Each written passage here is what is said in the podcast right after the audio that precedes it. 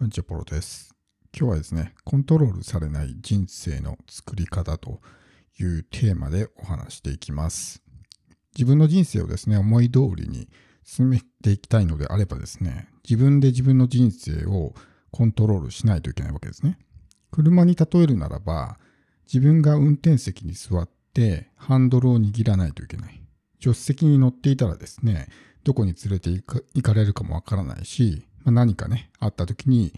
例えば障害物があった時に避けるとか、そういうこともできないですよね。道に迷ってしまうかもしれないし、まあ、事故に巻き込まれるかもしれないわけですね。だから自分で自分の人生のですね、車の運転席に座ってハンドルを握る必要があるんですけど、ほとんどの人はですね、無意識のうちに助手席に座ってしまってるんですよね。要するに自分以外のものに自分の人生をコントロールされてしまっていると。まあそういうことです。で、この自分の人生を自分でコントロールするために何が必要なのかっていうのは、一つはですね、以前にもお話したんですけど、自己責任マインドを持つってことです。全部自分に原因があるんだと。全部自分に責任があるんだっていうふうに考える。例えば何かあった時に、それは誰々が悪いとか、国が悪いとか上司が悪いとか会社が悪い。ということは、要するに自分の人生がうまくいかないのは自分以外のもののせいだっていうふうに考える。まあこういう多責的な思考を持ってるとですね、自分の人生を自分以外の外部のものにコントロールされてるということですね。要するに自分の人生がうまくいかないのはそういった要因があるからうまくいかないんだっていうのは、まあ裏を返せば自分以外のものに人生をコントロールされてしまってるということだと思うんですよ。でもこれを自己責任マインドに変えるとどうなるかっていうと、例えば会社に不満があった時も、いやでもこの会社を選んだのは自分だよなってなったら、自らそういう状況を選択しているっていうふうになるんで、まあ、コントロールできるわけですね。だったらこの会社変えようとかね。例えば上司との人間関係がうまくいってないんだったら、じゃあ自分の在り方を変えようとかね。そういうふうに、こう自分で自分の人生をコントロールできるようになる。だけど多責的思考。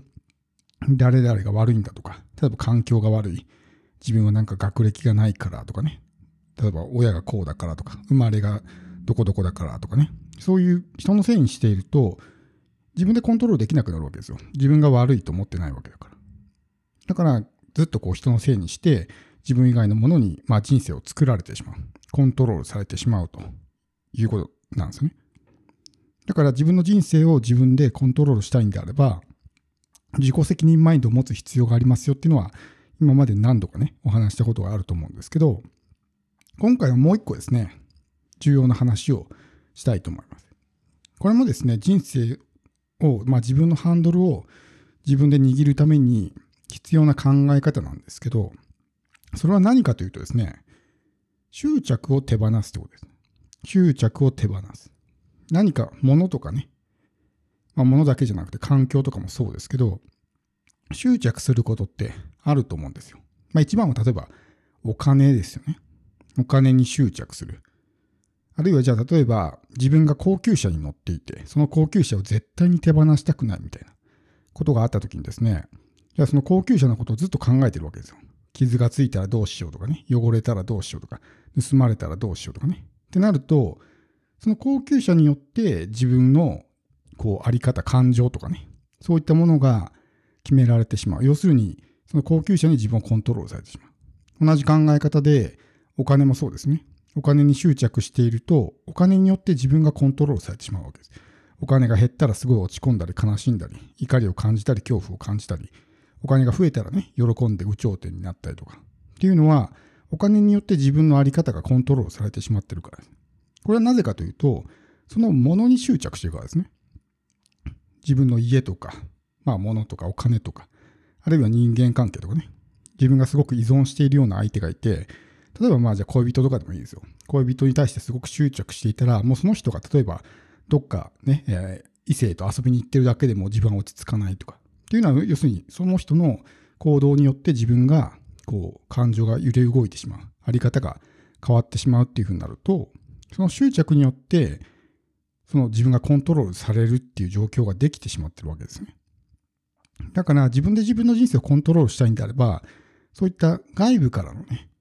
自分をコントロールされてしまうっていう状況から自由にならないといけない。まあ、その方法の一つとして、最初に言った自己責任マインドを持つっていうのが一つありますし、今回のまあ主題である執着を手放すってことですね。何かに対して固執することをしないってことです。やっぱりすごくこだわってしまったり、特に人生にとってまあ大きな意味を持つようなもの、人間関係とかお金とか、あるいは物ですよね。やっぱり物に執着してしまう。すごく自分の気に入ったものがあって、そればっかりね、こう、こだわってしまうとか。まあその家もそうだし、車もそうだし、何かそういう高級品とかね、そういったものもそうだと思うんですけど、そういったものが多ければ多いほど、